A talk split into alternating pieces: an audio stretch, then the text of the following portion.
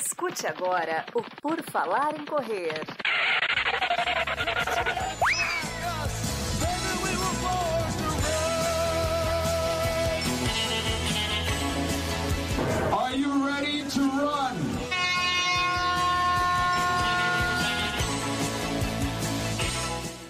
Começa mais um episódio do podcast do Por Falar em Correr. Aqui estamos novamente. Segure a sua respiração. Hoje você vai precisar de muito fôlego ou não? Eu não sei. Hoje nós vamos conversar aqui com a Carol Maier, que é a atleta que conquistou o maior número de recordes mundiais para o Brasil. Um negócio aí de mergulho, apneia, que a gente vai tentar entender a trajetória esportiva dela, que envolve fôlego, envolve corrida também. E por isso ela está aqui. Seja bem-vinda. Tudo bom, Carol? Tudo bem, obrigada pelo convite. Como você falou, né? É, eu faço vários esportes e, e o link de todos eles, o que eu conectei muito bem foi a respiração. E aplicar a apneia em todos eles, eu acho que foi o que trouxe rapidamente resultados para mim fora da água, né? Eu fico feliz em poder falar um pouquinho para o público que não era o, o, meu do início, né? que era o do mergulho, mas que eu acho muito importante também, porque é aplicável para todos os esportes, né? Exatamente. É, são poucos os esportes que a gente faz sem respirar, né? O fôlego é importante, se você para de respirar, você para de viver, né? Sim. Conta para nós a sua trajetória. Como é que a Carol começou nos esportes? É desde pequenininha que está envolvida ou é, começou mais tarde? Para a gente entender, né? Como é que uma pessoa vai parar ser recordista mundial de apneia, sabe? Tem que ter uma trajetória no começo que vai levar até lá. Como é que foi isso? Então, quando eu era pequena, eu gostava muito de mergulhar, mas sempre de brincadeira. Aí, assim, é muito difícil você não ver uma criança que não goste de ficar brincando embaixo d'água na piscina. Eu vivia embaixo d'água na piscina, brincando desde pequena, mas era assim, era levada, era de forma lúdica. E no colégio, o que, que acontecia? Eu até o primário, eu era muito CDF, eu tirava 10 em tudo e eu era bem gordinha e tinha assim a única nota baixa que eu tinha no, na minha caderneta era de educação física. Tinha 10, no, era todinha a caderneta, 9.7, 9.8, 10. Educação física 7. Eu era a reserva da reserva e aquilo, quando eu entrei no científico, que era o segundo grau, né? Eu tomei uma decisão, eu lembro disso, que eu falei assim: eu vou mudar isso, eu vou tirar 10 na educação física. E aí passei a me empenhar mais na educação física. E nesse ano, que foi o primeiro ano do científico, primeiro ano de segundo grau, né? No colégio catarinense, eu fui para a Olimpíada, eu ganhei oito medalhas de ouro. Eu participei das provas coletivas, joguei handebol, basquete, vôlei, fiz atletismo, ganhei as corridas. Eu gostava de corrida de fundo, 1.500 metros, mas corri o 4 por 100 para compor a equipe, né? Mas eu gostava mais das corridas de fundo. Pelo menos 1.500 metros eu adorava. Então, essas oito medalhas aí, esse essa minha decisão de, de tirar nota 10 na, na, educação física também, foi ali que eu comecei a despontar mais no esporte, né? E eu sempre tive assim uma facilidade para de leitura corporal, de consciência corporal. Isso me ajudou muito. Eu tinha muita vontade de aprender qualquer esporte. Então, até arremesso de peso me chamaram para treinar na universidade. Eu não quis, mas eu peguei a primeira vez a bola, me ensinaram, eu arremessei e já me chamaram para arremessar peso na universidade. Quem sabe não davam, rendiam uns recordes também. Mas aí o que, que aconteceu? Como eu fui parar na água? Acabei jogando handebol pela seleção catarinense, mas a minha paixão fora d'água era o basquete. Então eu jogava handebol e basquete a tarde inteira depois do colégio. Você era bem esportiva, hein? Todos os esportes. Sim, não, eu adorava. Eu adorava. O basquete mesmo, assim, eu era apaixonada. Eu assistia o Oscar jogando, eu era apaixonada pelo basquete, pelo jogo dele, eu assistia com meu pai, assim, esse gosto pelo esporte veio da minha família, porque o meu pai jogou futebol, a minha tia jogou voleibol, ela nadou com a Lenk. Então, assim, meu tio era campeão de heptátulo, já tinha na família exemplos. Então, eu acho que isso está meio no sangue. Tem o tio que também era campeão de arremesso de disco no, na Alemanha, esse do heptátulo. E, assim, sempre tive esses exemplos do esporte, né? Sempre gostei de fazer muita coisa, muita coisa. E aí, como é que eu descobri, como é que eu voltei para a apneia, né? Mas de forma competitiva. Eu assisti ao filme Imensidão Azul, e ali, aquele filme, eu surtei. Assim, eu me apaixonei pelo filme, eu queria fazer o que aquele cara fazia. Eu vi. Só resume para nós o que, que é esse filme para quem não conhece ou para quem o... nunca viu, para quem não sabe. Só um, o... O, o, resumo dele. O que que o, é. que, que é que acontece? E se quiser é dar spoiler, também pode dar, porque o filme é antigo já, né? Se a pessoa não é viu ainda. É antigo, é. E também agora tem a, on... a nova onda de um outro filme que é também romântico, mas a grande parte é com base no, em fatos reais. Esse filme também, antigamente, tinha alguma conexão com a, a disputa real de um francês e de um italiano na apneia. Isso existiu mesmo. A única coisa que não era real ali era que o italiano era muito maluco e o francês era o bonzinho da história. E na vida real não era assim. Então esse filme ele conta essa disputa dos França e Itália por um recorde mundial de apneia. Essa disputa existiu e mostra como é que era uma prova. E aquilo ali, assim, eu me apaixonei pelas provas. Como não tinha nada no Brasil, eu comecei a pesquisar, comecei a fazer mergulho autônomo para me aproximar da, da água de volta de alguma forma. Só que o mergulho autônomo não tem nada a ver com, com a apneia. Então eu comecei a fazer todos os cursos de mergulho e uma certa vez eu estava treinando, nadando e o meu ex-marido estava fazendo um treinamento de apneia para pescar, pesca sub. E aí ele me chamou para fazer a apneia. Eu já tinha nadado, ele me chamou, faz uma apneia aí. E daí eu fiz. Daí eu fiz o dobro do tempo deles. Aí ficaram loucos, né? Aí eles falaram assim: faz de volta. Eu fiz de volta, mais um tempo maior ainda. Você aí, sabe o tempo? Você lembra?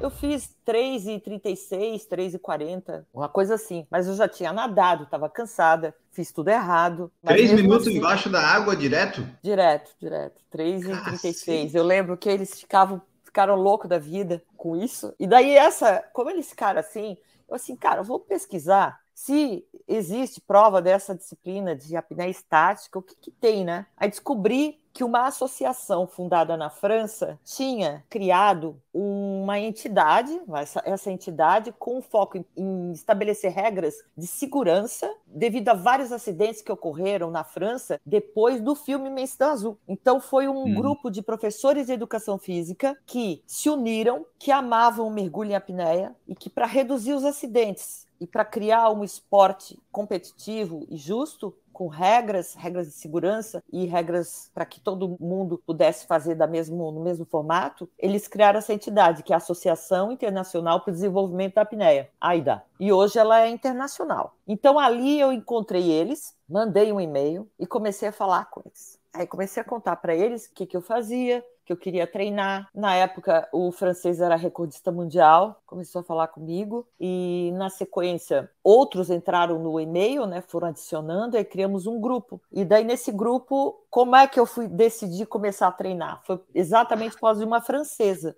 uma nadadora. Ela tinha um recorde mundial de dinâmica no mar, que é travessia na horizontal submersa. E aí ela falava muito pouco e aí, nesse dia que eu estava conversando sobre treinar ou não treinar, eu falei assim: ah, mas será que eu treino isso? Porque eu já tô velha. Aí, assim, velha, eu tava com 28 anos, né? Eu achava que eu tava velha. Nesse dia, ela falou, mandou uma mensagem. Ela falou: Il n'est jamais trop tard pour se jeter dans l'eau. Quando ela colocou isso, que é nunca é tarde para se jogar na água, eu falei: eu vou. Eu trabalhava no banco, já sou aposentada do banco, mas aí, depois desse dia, todas as minhas férias foram para viajar, para treinar, para fazer alguma marca. E aí nesse dia eu falei, eu vou, organizei tudo e fui para lá. Fiquei três, quatro meses treinando com eles. Na França? Dali, na França, em Nice. E aí nós treinávamos em Nice, mas principalmente numa baía lá bem bonita, que é Saint-Jean-Cap-Ferrat, entre Saint-Jean-Cap-Ferrat e Bollier-sur-Mer. A gente ia para lá treinar, que é muito fundo, tem 600 metros rapidamente, muito fácil, muito tranquilo o mar, né? O dia inteiro, super fácil. Não é como nós aqui, que é muito difícil, né? Pegar uma condição de mar boa, muito menos treinar a apneia estática no mar. Então a gente treinava muito a apneia estática na borda do mar, na costa, e dava 20 braçadas, tinha 70 metros, 100 metros. Então era muito tranquilo, muito fácil custo muito baixo e um treinamento assim que foi uma escola para mim. Eu aprendi realmente da forma mais correta possível, porque eles todos eram professores de educação física, eles me ensinavam, eles sabiam ensinar, sabiam, sabiam domar um ser teimoso como eu, eu tive que aprender muita coisa. Além de treinar a apneia, eu tive que aprender fora da água também. Tanto que eu dou palestras motivacionais e eu cito várias coisas que eu aprendi com eles também fora d'água, né? Então, foi uma escola para a vida. Foi um caminho que eu decidi tomar, que eu acho que o aprendizado maior, assim, não veio, não foi se eu pudesse traduzir, não foi em recordes, né? Mas foi pelo que eu aprendi durante todo esse tempo. Eu escolhi ah. um caminho para aprender para a vida, cada um escolhe o seu, né? E o caminho que você escolheu não foi um caminho, vamos dizer assim, muito tradicional, né? Porque é raro você é encontrar muito. Não, o que você faz da vida? Ah, eu faço a pinéia, sabe? Alguma coisa assim, né? É Só me conta, você falou ali, era estático, tem diferenciação? O quê? Você ficava no mar parada em um lugar embaixo da água, segurando, sei lá, em algum lugar? Como é que é isso? Não, na regra a gente pode flutuar, tu tem que ficar com o rosto na água. Mas você pode flutuar, pode ficar só boiando. Eu no início Só colocar a cabecinha, se quiser, pode Basta ficar. colocar a cabeça, tá valendo, relaxado. Ah, como é que é um treinamento para apneia? O treinamento é assim, entra no mar e fica ali embaixo, fica treinando, ou tem alguma coisa fora que você faz de exercício físico? Nossa, ou como, como é que funciona um treinamento para apneia? Tem muita coisa. Sim, se eu puder, se eu pudesse resumir, é importante falar isso porque quem nunca fez de cara quer fazer o quê? Quer fazer um tempo alto. E o treino inicial não é esse. Nós temos adaptações fisiológicas e uma delas, a principal, principal, a que pode, a que vai tornar o treinamento fácil, que vai tornar ele viável, que vai ser motivador para você, é não fazer isso, não fazer o tempo alto, não ir no limite. O treinamento ele é primeiro um ajuste de o corpo se acostumar a algumas mudanças. A principal delas é a ausência de movimento do tórax. Isso é muito chocante para o cérebro. Sim. Quando eu paro de mover para o meu corpo, que passou a vida inteira respirando, é um choque. O cérebro ele vai identificar os bar... a gente tem vários sensores torácicos. Esses sensores vão informar para o cérebro: olha, ela parou, ela parou de respirar. Problema, o problema. O nosso comando é outro, o automático, porque nós, nós temos a nossa diferença, o ser humano para os outros demais seres, é que nós podemos, por um certo momento, controlar a respiração. Nenhum outro animal tem isso. A única diferença nossa é essa, na respiração. Então, quando a gente entra nesse comando, o outro, o automático, que está por trás na segurança, ele entra um pouco em choque. Então, o primeiro choque é esse. Ela parou. Manda essa mulher respirar. Manda. E aí vem uma vontade absurda de respirar, que não é causada pela taxa alta de CO2, que é o principal, que é o dióxido de carbono, mas única e exclusivamente porque o tórax parou de mover. Então, tu recebe esse, essa vontade vem de respirar. Então, essa primeira forma de lidar com estresse ela é muito importante também psicologicamente, mentalmente falando, para que a gente se torne uma pessoa mais resiliente, mais resistente às dificuldades. Mas assim, a primeira adaptação é essa, tórax parado. Depois, nós vamos para uma adaptação a uma taxa de dióxido de carbono, que é uma taxa de hipercapnia, uma taxa mais alta de CO2, que aí nós começamos a entrar nos benefícios para o nosso dia a dia, que normalmente a gente acaba fazendo o contrário, a gente respira demais, achando que respirar demais faz bem, e a gente acaba entrando num estado inverso, que é que a gente chama de hipocapnia, que faz muito mal. A hipoxia faz menos mal do que a hipocapnia porque a hipocapnia gera hipóxia maior. O nosso corpo é todo, é tudo um funcionamento, é químico, é pressão e eletricidade. Quando a gente respira corretamente ou respira de forma que não é funcional, a gente vai estar tá mexendo com duas coisas muito importantes, que é a química e a mecânica, que vai alterar todo o teu funcionamento do teu corpo para o dia a dia, qualquer esporte. Então, assim, o treinamento da apneia, ele envolve isso e, basicamente, esse treino básico de apneia pode te trazer também benefícios para o dia a dia e para outros esportes também. Porque, pelo que eu percebi, talvez seja esse treinamento, claro que tem a parte física, mas ele é mais psicológico do que realmente físico, né? Esse início, você você não sabe que você pode, mas você pode. É tipo correr mais rápido ou aguentar mais tempo numa velocidade, né? O seu corpo quer mandar parar porque tu não precisa fazer isso, mas você sabe que dá para ir um pouquinho mais, né? Só tem que trabalhar isso. Tem, e é, e é esse prime essa primeira adaptação é que vai abrir a porta para as demais, porque nunca caminha junto. É uma taxa alta de CO2, enquanto sobe o dióxido de carbono no corpo, quando você está em apneia, o O2 está caindo, o oxigênio está caindo. Então você lida com essas duas mudanças juntas. Tá, só, só de interromper, eu sou leiguíssimo nisso. Quando eu não respiro, aumenta a minha taxa de CO2 e isso é ruim, Sim. em teoria é o normal de acontecer, mas se você estiver treinado, a tolerância, nós temos no nosso centro nervoso respiratório, ele trabalha com um nível de CO2 para indicar o momento correto de respirar. Só que se eu treinar a apneia, esse centro nervoso ele fica quimicamente menos sensível à taxa X de CO2. Isso quer dizer que eu posso fazer uma apneia mais fácil depois, porque a minha vontade de respirar vai chegar mais tarde quando eu tiver treinado com taxas altas de CO2. Quando a gente treina e se adapta a um nível um pouquinho maior de CO2, o nosso ritmo ventilatório diminui, você descansa mais. O treinamento, o número de ventilações reduz. Você entra num ritmo que faz bem para o sistema nervoso, inclusive. É o inverso da pessoa ansiosa e estressada. O que, que ela tá. faz? Ela respira curto, torácico, várias vezes e a gente começa a se adaptar e a entrar no padrão saudável. Então é nesse momento, principalmente, que a apneia, treinamento em apneia moderado, vai fazer muito bem, muito bem para todo mundo. E o treinamento de apneia precisa sempre ser debaixo da água? Eu posso fazer tipo o Dr. Paulo Ariza aqui? Não? Pode fazer. Pode fazer fora da água. Existe até uma diferença é, grande. Se você fizer um treino de apneia fora da água, ele vai ser mais intenso do que dentro d'água porque na água nós temos reflexos que ajudam a gente a economizar oxigênio, tá automático. Ele é um reflexo do corpo a economizar. Se eu pegar uma água gelada, jogar nos olhos e medir o meu batimento, ele vai cair. Nós temos sensores que a gente chama de periorbitais, que quando identificam uma diferença de temperatura, principal pela água, ele baixa o batimento cardíaco e faz vasoconstrição periférica. Então, ele otimiza o corpo para economizar oxigênio, porque percebe que está submerso pela diferença de temperatura, pelo contato com a água. Por isso, tem muito estudo tentando comparar os seres humanos, um link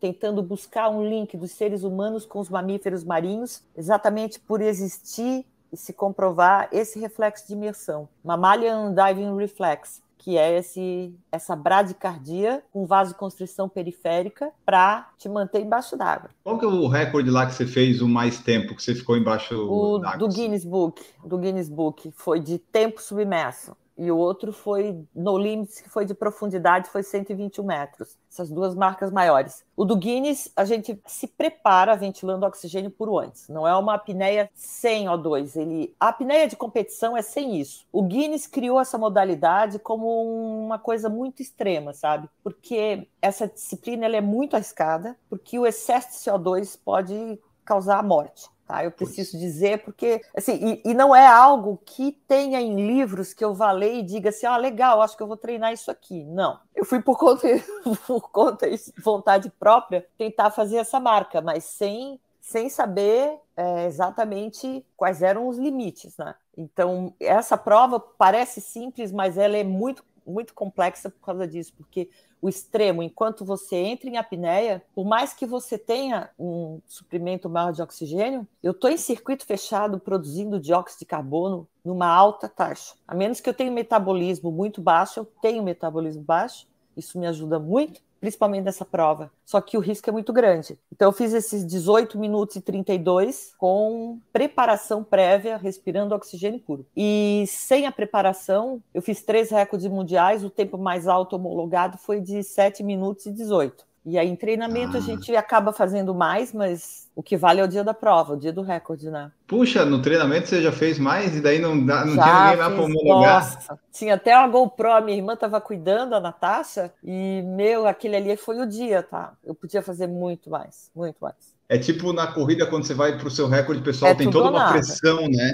Tem tudo ou nada, é tudo ou nada, sempre. Uma tentativa de recorde de profundidade, só para ter ideia, a pressão maior é toda a equipe que está se preparando para descer para te cuidar. Você está vendo, os caras estão indo, tem três minutos para descer. E é agora ou eles vão voltar e foi, já vai ser, vai, aborta tudo, acabou. Não tem como eu dizer só mais cinco minutos que eu não estou legal agora. Não, eu tenho que ir. É tudo cronometrado. Ah. Ou o juiz na tua frente dizendo dois minutos contagem regressiva. É bem. E é uma chance só. Olha então... só. Então, só, só para eu entender, esse de 18 minutos você ficou na água 18 minutos sem respirar, Parado. mas antes você pegou um, um ar antes, foi isso? É oxigênio é é? puro. O ar ele tem 21% de oxigênio. A gente ventila com. Ah, e pode então? Pode somente nessa tentativa do Guinness. Tá, entendi. Em competição em recorde normal, não pode. É um recorde específico para o Guinness Book. Esse. Tanto que as provas, nas provas oficiais, você tem que ficar uma hora na frente do juiz antes, exatamente em observação para que não respire oxigênio puro. Tá. tá? Então, e... nessa daí, você fez 7, então, nessa que sem pegar 7, o oxigênio, 18. foi isso? É, 7 18 foi o homologado. E também uma coisa bem importante, tem que ficar como alerta. Quem respira oxigênio puro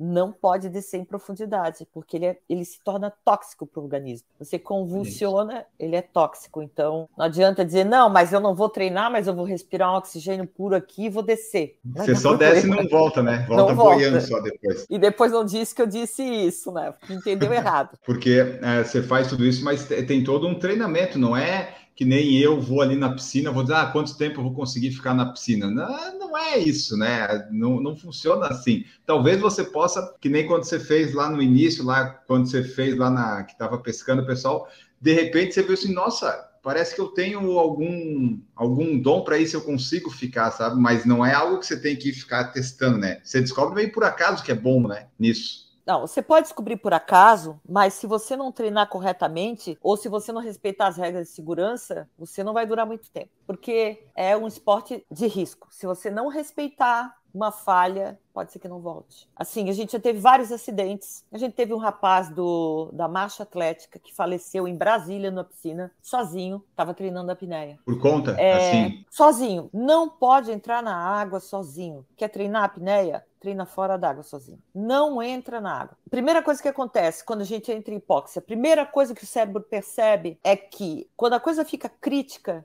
ele vai tomar conta. Ele vai entrar para te salvar. É contra a tua vontade, mas é para te salvar. Então, se eu estou em apneia e passei da conta e quero ficar, o cérebro vai fazer o quê? Ele faz bloqueio de glote e serra a boca. Você não abre mais a boca para não afogar. Você fica assim, ó, travado. Ele mas daí fecha. você está embaixo da água ainda, né? Para não afogar. Ele faz isso. E junto, ele corta a coordenação motora. Você não desmaia, mas você não se move mais. E uhum. aí você vai afogar. Você afoga, você apaga e afoga na sequência. Nossa. Porque precisa ter alguém do lado que entenda os sinais. Nós temos sinais de segurança, acompanhamento e nós sabemos as dificuldades, a gente sabe controlar e evitar que o problema se agrave, a gente tira a pessoa da água antes que se agrave. Jamais sozinho na água, jamais. Tem tanto exercício para se fazer fora da água, com efeitos excelentes. Então a água sozinha é risco para nós. Porque até assim, né? Por exemplo, para a pessoa chegar nesse ponto de passar mal, ela tem que ter, eu penso assim, talvez uma força de vontade, porque quando eu começo a faltar ar, eu levanto e paro, sabe? Ou quando eu tento Sim. tapar aqui o nariz, eu tiro porque eu não quero me matar, sabe? Daí eu, eu saio automático. Tem que ter um, um foco. Não, tu vai, tu sai. É, mas tem gente que já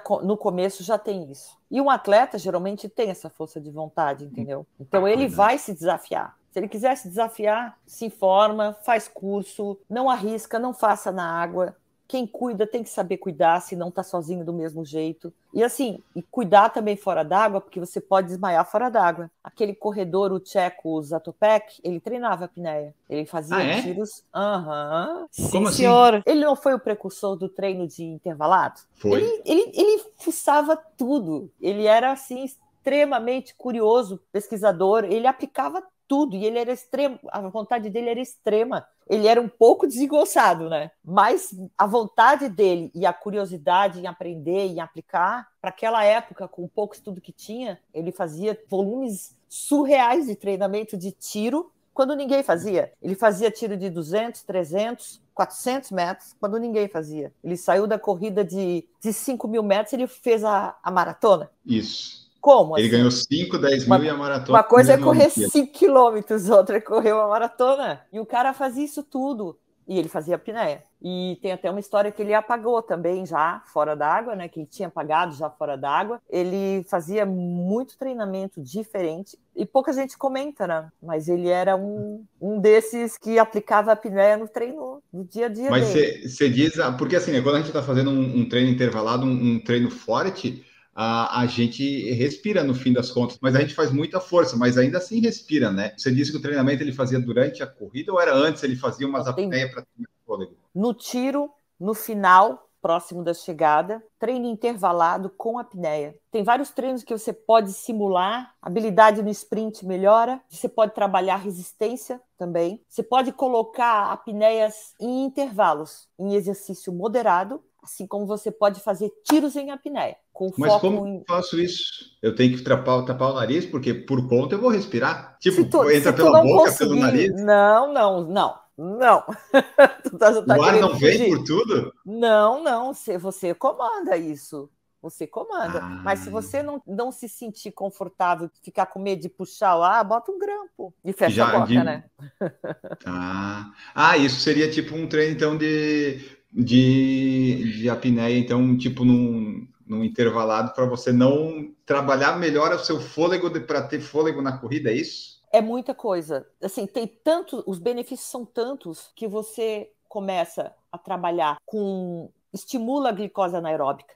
Você produz menos ácido lático. Você consegue, por exemplo, manter um condicionamento físico bom sem ter que fazer muitos treinos de alta intensidade, porque esse treino em apneia ele tem uma curta duração, mas uma resposta forte fisiologicamente para o treinamento. Então, às vezes, você está machucado, injuriado dentro de casa, mas pode lembrar que tem um treino de apneia que pode te ajudar a te manter condicionado durante esse período. Eu sei porque a gente fica muito, fica muito mal mentalmente. Eu fico muito triste quando me machuco e, e eu tento rapidamente ajustar o treino para para sair disso. É, então, ele, ele melhora o condicionamento anaeróbico. Nós temos uma taxa maior de hemoglobina, hematócrito, Tipo assim, a, a, o pessoal que vai às vezes treinar na altitude para ganhar esse benefício, se você faz a apneia, talvez você consiga isso e manter, Sim. porque na, na, altitude você perde depois que baixa Sim, de novo. Sim, né? perde, né? perde o treinamento de resistência. E também tem outras coisas que nós aplicamos do, da, do mergulho para os outros esportes, como estar bem preparado para uma largada de prova. A gente pode estressar de uma forma benéfica o organismo através da apneia e estar pronto para uma largada muito melhor que os outros. Porque quando a gente faz, por exemplo, algumas apneias antes da largada, eu vou correr, faço algumas apneias duas horas antes, uma apneia forte, já estando treinado, eu consigo mais hematócrito, porque eu consigo que o baço se estresse e libere 350 ml a mais de sangue na corrente. Eu naturalmente estou transportando mais hemácias que vão carregar mais oxigênio. Quando eu faço essas apneias, se eu faço pequenas apneias antes da largada, eu evito hiperventilar, que eu vou me estressar pra caramba e vou fazer vasoconstrição, só que eu faço o inverso. Eu faço pequenas apneias que vão me ajudar a manter o foco, vão me acalmar e vão fazer vasodilatação para entregar melhor o oxigênio. É muito, a gente pode aplicar de diversas formas. A apneia uhum. no nosso no nosso esporte tem muitos exercícios que a gente pode aplicar. Mas aí, tipo, por exemplo, na corrida, o ideal é, é antes da largada. Durante a prova não tem muito o que fazer, né? Durante a prova é não, só durante ir. a prova, aí a gente tem que respirar. Tá. E durante a prova, aí a gente vai para a respiração. É, o mais importante é que a gente consiga o máximo do tempo possível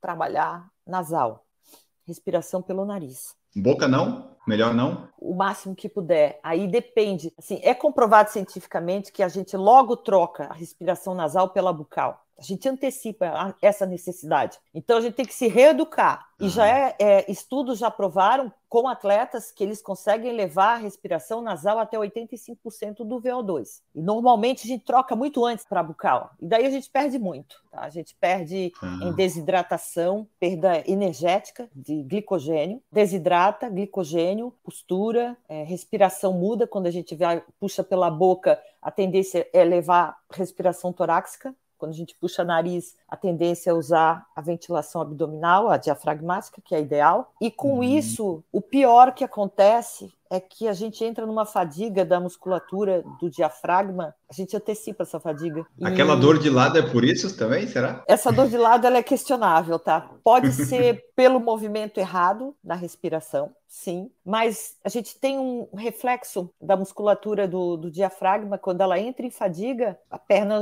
já já está já tá condenada, né? Então a gente tem um reflexo também, que é esse da fadiga do diafragma, que se a gente treinar a respiração, a gente pode retardar essa fadiga. Então, respiração nasal, diafragmática. A gente não precisa de grandes volumes, porque quem respira errado acaba puxando aquele ar, achando que, ah, eu vou puxar bastante ar aqui em cima, ó.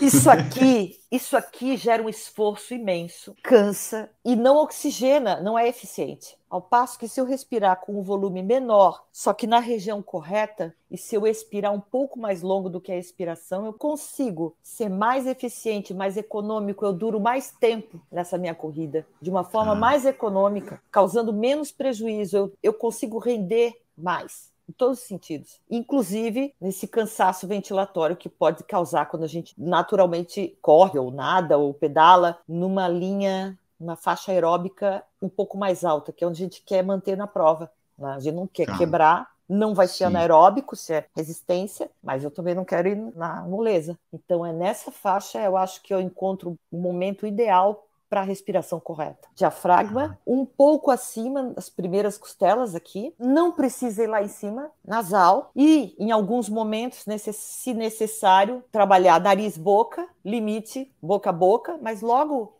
retomar essa ventilação principal. Ah. Pode ter momentos que seja necessário mudar, mas essa mudança não pode ser por um longo período. Isso é treinável, né? Sim, treinável. Eu mesmo, quando eu não respirava, que eu não aplicava a apneia, por exemplo, na corrida, eu estava na largada, eu não estava fazendo nada, estava parada antes da largada, só que eu estava. O que, que acontece? O estado emocional alterado altera a respiração.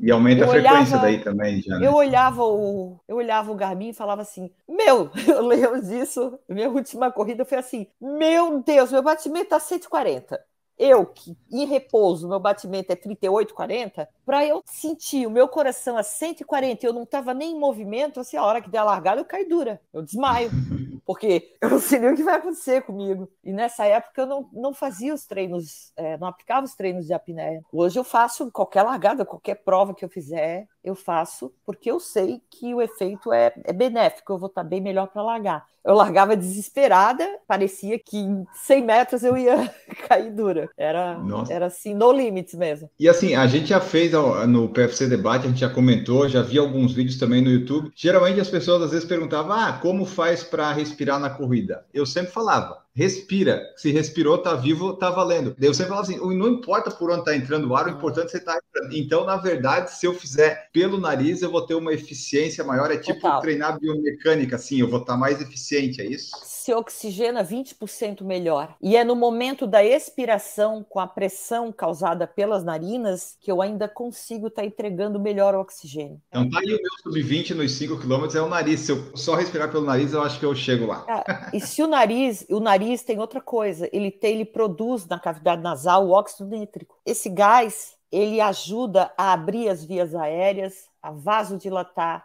ele ajuda a entregar melhor oxigênio. Quando eu expiro um pouquinho mais prolongado, eu estou permitindo que uma taxa ideal de CO2 ajude a entregar melhor oxigênio para as células. Eu preciso de CO2. Nosso maior erro é achar que respirar demais é oxigenar corretamente, e não é. Se eu pudesse deixar assim um recado principal seria esse. Primeira coisa a tentar, a ventilação nasal. Depois, juntamente, diafragmática. Ah. Se adaptar a uma taxa melhor de CO2 para que o organismo seja mais eficiente na entrega do oxigênio para as células. Eu sou formada instrutora pelo Oxygen Advantage e fiz o curso também com o The Art of Breath, que é os, hoje os rapazes do Shift Adapt e eles todos têm com base estudos em cima do método Buteyko, que é um médico russo que estudou muito o efeito da respiração nas doenças, aplicou e curou muita gente. Esse método Oxygen Advantage é totalmente cientificamente comprovado. Tem 11 exercícios essenciais que servem desde o dia a dia até para atletas. Então é um trabalho assim cientificamente embasado, né? não é nada empírico assim, que realmente faz efeito eu acho que as pessoas que são curiosas, elas dão um passo à frente, né? Porque eu sou muito curiosa e eu busco aplicar no meu dia a dia, dos meus esportes, né? E eu percebo a melhora. Assim como uhum. eu consigo perceber quem não tá legal. E eu comecei a ver isso do meu lado. Quando eu comecei a correr, quando eu comecei a pedalar, quando eu saí da água e saí com esse conhecimento maior sobre a respiração, porque eu fui buscar fora d'água a respiração para melhorar o meu mergulho também. E aí eu treinava fora d'água também para me condicionar para o mergulho. E eu uhum. comecei uhum. a ver isso. Muita gente que respira errado. Muita gente. Eu tá respirando errado aqui agora quando a gente faz a live, provavelmente. Não. Nasal, primeiro abdominal aqui, isso é o principal. E tem outros detalhes, porque o oxigênio advantage até tem testes que a gente pode medir para ver se a sua respiração ela é funcional ou não. Ele trabalha com essa taxa de CO2 fazendo testes, né? E é bem legal porque é teste simples de fazer. Você respira duas vezes pelo nariz, a segunda expiração é sempre tranquila e você expira passivo, você não faz força para expirar, só relaxa e para. Quando você parar essa ventilação, ela é uma expiração passiva, você cronometra quanto tempo você fica sem vontade de respirar em apneia. Se você ficar num nível de 40 segundos, você já está bem. Abaixo de 40 é uma respiração que não não tá legal, não é funcional. Você precisa recuperar isso. E aí tem um teto, né? Então, assim, ali é o meio do caminho, existe uma média. Então, ali você. Ah, eu tô ruim, eu testei aqui, Carol. Eu testei aqui, deu uns 10 segundos. Eu acho que eu tô, tá muito ruim. mal. Calma, calma. Então faz assim, amanhã de manhã, quando você acordar, tem um mais tranquilo, mais básico ainda, para você não ficar nervoso. Porque agora é final de é noite, tá cansado, já falou, já estressou. Ao acordar, deitado, você vai contar um minuto respirando, você vai contar quantos ciclos respiratórios você faz durante esse um minuto. O que é um ciclo respiratório? Inspira e expira. Só que é, é deixa o corpo fazer, não é, é involuntário, tá? Não controla. Tá. Você não controla. Deixa o corpo respirar. Você só acorda e aperta o cronômetro e conta, não controla. Porque aí você vai ver como é que está o equilíbrio e a tolerância ao CO2. E aí você vai ter uma outra informação importante, bem básica, mas muito importante. Esse é um, é um é um parâmetro que a gente usa para checar como está também o lado simpático e parasimpático do cérebro. Quem respira curto desequilibra totalmente. E trabalhar a respiração. Para eu. Tem. O ideal, assim, a perfeição é de 5 a 6 respirações por minuto em repouso. O ideal é esse. Também é, uma, é um parâmetro que a gente utiliza para observar a pessoa no início, como é que está o estado dela em ah. termos de respiração, de sistema nervoso. E aí tem outros, né, outros aplicativos, computadores que podem medir também parâmetros importantes, né? HRV, a qualidade de sono, tudo isso, né? Mas tudo isso está ligado à respiração também. Para você que está escutando o podcast aí, saiba que você pode participar, né, ao vivo no YouTube nas nossas lives. Você não pode esquecer de seguir no Spotify e avaliar com as cinco estrelas. O William Araújo está aqui conosco, o William Mendonça também, que é membro do nosso canal. Natasha é a sua irmã, né? Está aqui na live. Ela colocou aqui, né? Se você ainda mergulha e se indica iniciar em criança, sendo que você considera que iniciou mais tarde. Você está mergulhando ainda? Se aposentou do mergulho? Como é que está essa vida debaixo do mar? Não, eu mergulho. Eu mergulho, inclusive eu dou os cursos de apneia. Tem curso aí até quase no Natal. Então eu dou curso em São Paulo, no Rio, em Belo Horizonte, em Floripa. Mas competitivamente você parou? Sim, de competição de apneia, sim. Mas eu, eu mergulho, o, o meu porquê, o porquê eu mergulho, ele vai além dos recordes, né? Eu gosto de mergulhar para ver os seres no fundo do mar e foi por isso que eu comecei também. Aliás, lembrei agora, quando você está ali mergulhando, ou quando você estava em apneia, o que, que a pessoa pensa durante 18 minutos, sabe? Porque você está ali no mar, você não pode olhar o WhatsApp, você não pode olhar o Instagram, você não pode, né? Você só tem que ficar sem respirar embaixo do mar o máximo de tempo que você consegue. O que, que a pessoa pensa? Dá para pensar em alguma coisa? É bom que pense, é, se pensar, que pense direito. É melhor. é melhor. Assim, tem gente que não é possível deixar ela sozinha porque ela vai pensar muita besteira. Mas assim, o que que eu busco? É o treinamento mental, ele também é um treinamento. Você precisa trabalhar isso fora da água para depois aplicar na água. A gente trabalha com isso no curso. É uma parte, um momento muito importante é esse, principalmente quando você não está em movimento, você está absolutamente parado. É só você e a sua cabeça. Que eu acho que em movimento, apesar de você estar tá Distrai. em movimento, é mais fácil, né? É. Distrai. Agora, a hora que para tudo, para a respiração, se a mente não parar, a mente consome. O cérebro ele consome 25% do oxigênio. Eu falo isso nos cursos. Se você imagina algo, você cria na cabeça esse algo, se ele for negativo, você já vai começar a ter respostas para se proteger daquilo,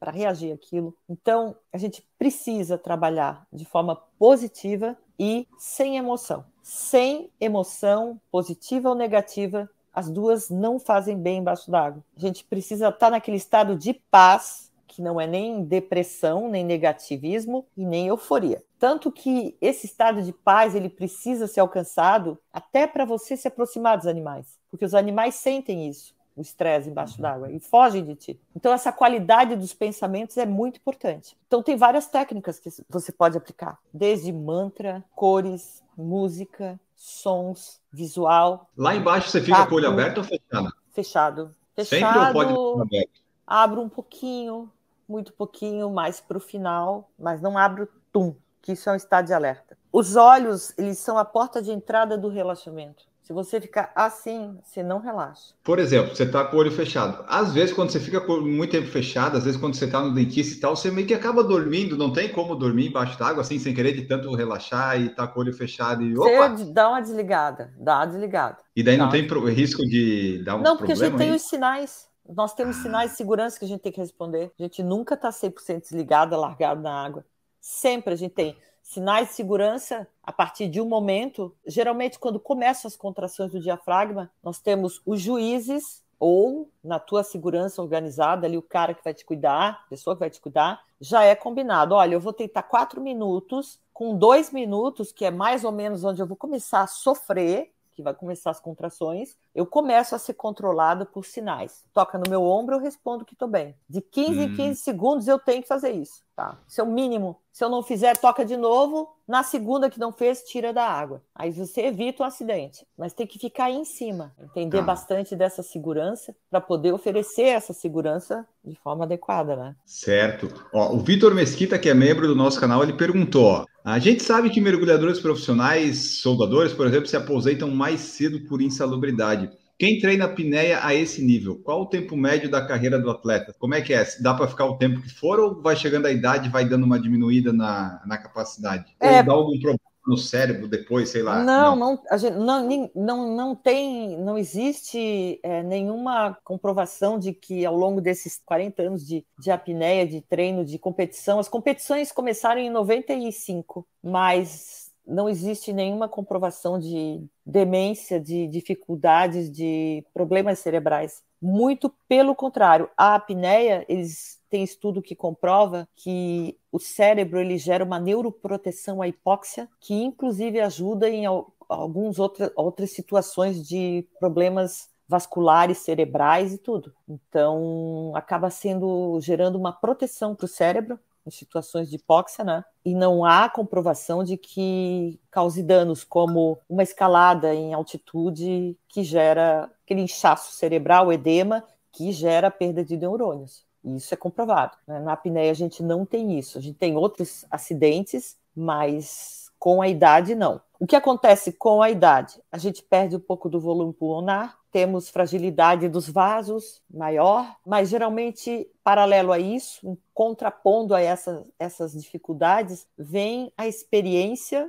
né, a calma, a tranquilidade que supera muito aquela situação de estresse, de, de euforia do jovem, e geralmente os atletas são mais velhos. Você não encontra um recordista é, jovem. O mais jovem ele já se aposentou, que foi o Guillaume Neri, o francês, que começou com 18 anos. Eu cheguei a treinar com ele lá na França. Ele era muito novo. Todos os outros tinham 40, 50 anos. Hoje a idade vem caindo porque ele está se tornando o esporte mais conhecido. Então, os jovens estão gostando mais de praticar, estão se interessando e estão aparecendo atletas mais jovens. Mas há 20 anos atrás, era pessoal mais velho, 30 anos, 40 anos, eram os campeões mundiais. O que, que a atleta amadora Carol está fazendo? Ela está correndo? Você me falou em off que correu, machucou, está voltando, está pedalando, tá? O que, que a Carol hoje faz de esporte? Porque ela fez muita coisa desde que, desde que nasceu, pelo que eu percebi aqui, né?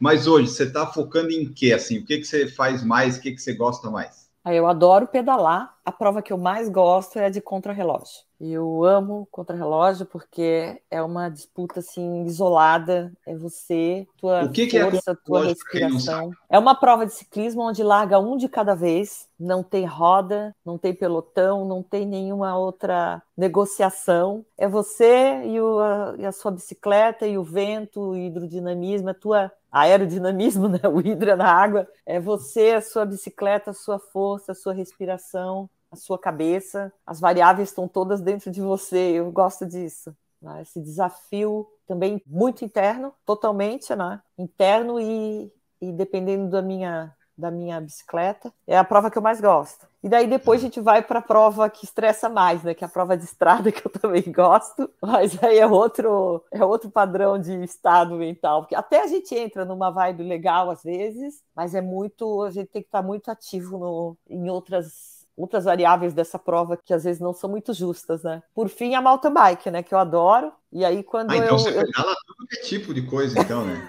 é que eu gosto, assim, eu tenho períodos. Então, quando tem mais provas importantes de estrada, é, o, meu treino se dirige para aquele lado de lá, estrada, em contra-relógio. E aí, quando acaba essa temporada de estrada e contra-relógio, eu normalmente tenho algumas provas que eu gosto de mountain bike. Então, aí eu gosto também de ir para o mato, porque eu me sinto mais segura do que na estrada, uhum. né, no asfalto, com carros. E é o outro estilo, diferente, mas que é também muito desafiante, totalmente diferente, que são os obstáculos, né? Mas ao mesmo tempo a beleza, a natureza que justifica já está lá, né? Então eu gosto, adoro, adoro uma subida. Se for também escolher assim, você gosta de subir ou descer, eu adoro subir, amo. Quando eu comprei uma bicicleta melhorzinha, eu cheguei na loja falando assim, eu quero subir a Serra do Rio do Rastro. Era o meu primeiro sonho com a bike era subir, chegar lá em cima, né? Então adoro esse desafio, é eu e a montanha, eu e o vento. Por isso eu gosto de pedalar, porque eu consigo trabalhar isso, trabalhar respiração, ter um desafio, ter tudo junto ali na bike para mim de uma forma mais acessível, porque o mergulho muitas vezes eu não conseguia fazer porque o mar tá ruim, ou ah, não tem barco, é, não tem alguém para sair para cuidar. Então a bike, assim como a corrida, você pega a bicicleta, sai e pedala. Você está a qualquer hora, você pode pedalar a qualquer hora que você quiser correr, enfia um tênis e. E, e a corrida? A, a, Carol corre hoje, gosta de correr? eu gosto de correr também, mas eu machuquei porque eu fiz errado, sabe? Eu fui correr num local que eu não conhecia, fiz o dobro do que eu tinha que fazer e não estava preparada para correr ainda na rua. Era a minha volta e eu me machuquei. Ah, Agora eu tô então tá melhor, tá... tô melhorando. Mas o meu sonho também é fazer com 55 anos, eu quero fazer o Ironman aqui de Floripa. Tá, e calma aí, qual que é a sua idade, eu posso perguntar? É 54, então falta pouco.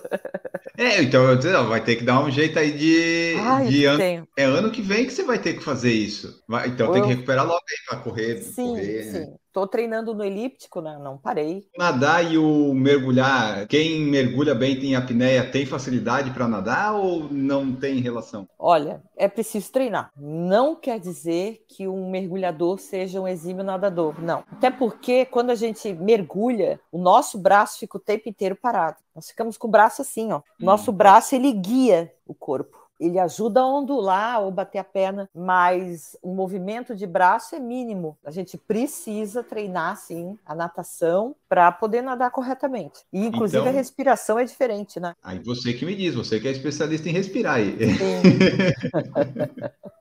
Não, o ideal é sempre, é sempre esse padrão da respiração funcional, ele funciona para qualquer esporte. Não precisa ser demasiada, porque tu não vai usar tudo isso de oxigênio que entrou no pulmão. Ele precisa ser econômico e eficiente ao mesmo tempo. Nasal, diafragmático, volume na área nessa região, com ênfase na expiração, isso sempre. Essa é a respiração perfeita. E a gente hum. testa, né? Eu gosto de testar também alguns padrões respiratórios que eu estou aplicando agora para ver se eu consigo melhorar um pouco mais no contrarrelógio, especificamente, que é a prova que eu mais gosto, que são provas uhum. de 12 a 20 quilômetros, curta, mas não próximo do limite, né? Agora eu estou testando uma expiração um pouco mais forçada, para que no momento da inspiração se torne mais fácil o ar entrar uhum. sem eu fazer esforço. Então eu forço um pouco mais a expiração, porque eu trabalho abdominal na expiração, para que o diafragma não se esforce muito para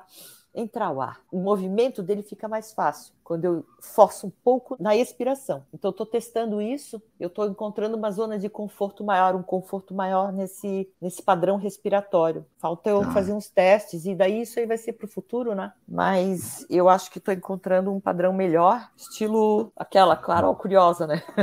Claro. daí depois eu e... conto se vai funcionar. Ah, e falando em futuro, para a gente acompanhar, então, em 2023, teremos Carol no Iron Man ou é 2024? Porque assim, né? Se for em 2023, você ainda não vai ter 55, porque eu sei que você nasceu pois em é, outubro. Então pois pode é. ser 2024, né? Pode ser. 23 ou 24. Vai ser um desses. E daí vai ser aqui em Floripa? Sim, vou fazer aqui. Eu sempre acompanho, eu sempre vou assistir, né? Sempre morrendo de vontade de fazer, então eu decidi que eu vou fazer uma vez, eu vou fazer esse, isso sim. Eu acho lindo, maravilhosa a prova, aquela quantidade de pessoas com aquele propósito sabe? Eu acho uma energia muito boa. Todo mundo tá ali querendo coisas boas, sabe? Sim. E isso eu acho muito legal. Não tem como não fazer bem. Fisicamente vai sair morto, né? Mas espiritualmente vai sair um degrau acima, né? Então eu acho Ótimo. que esse treinamento aí vai ser. Eu quero treinar para fazer, vou fazer. Perfeito. Ó, e as últimas mensagens que nós temos aqui, o Marco B colocou aqui, eu quero chegar aos 54 com essa energia toda, parabéns. E o Paulo Marcos, Carol, conheci Imensidão Azul através das suas entrevistas e amei. Tem outros livros e filmes desse universo para nos motivar?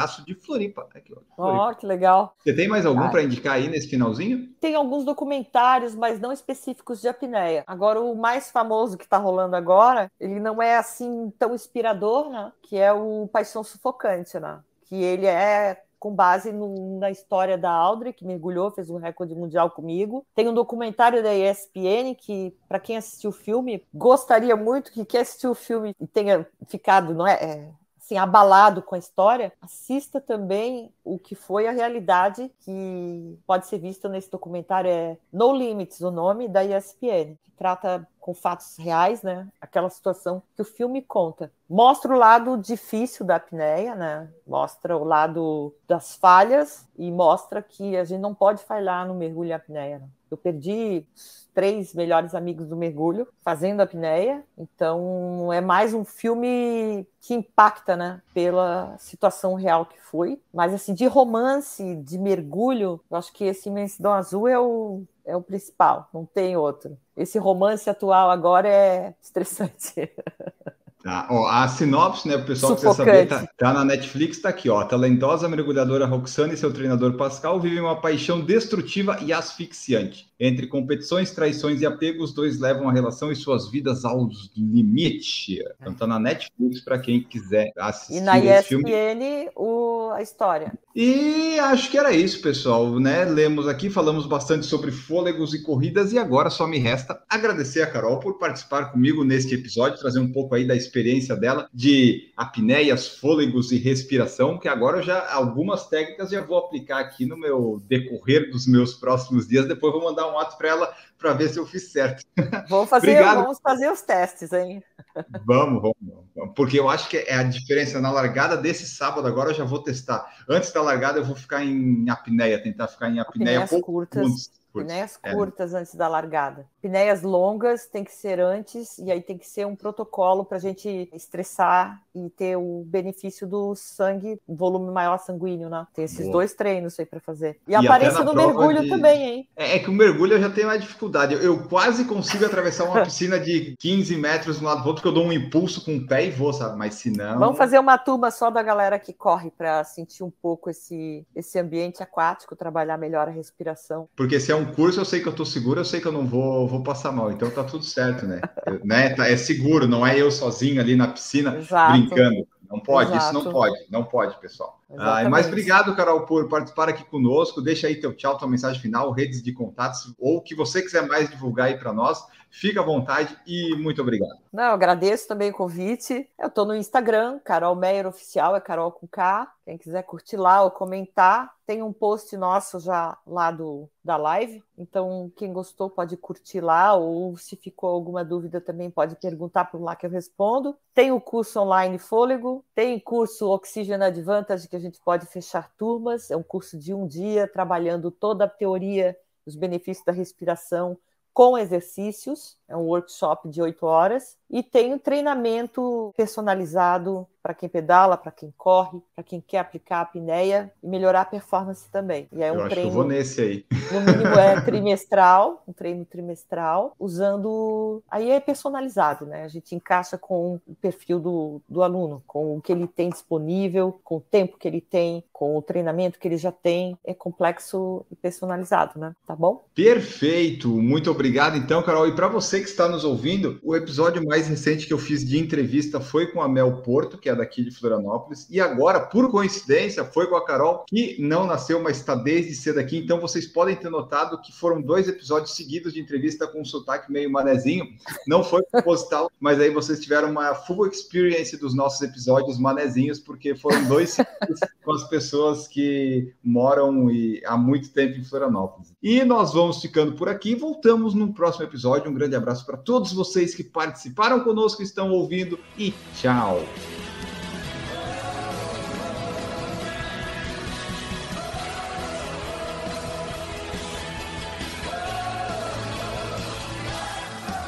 Produção por Falar em Correr, podcast multimídia.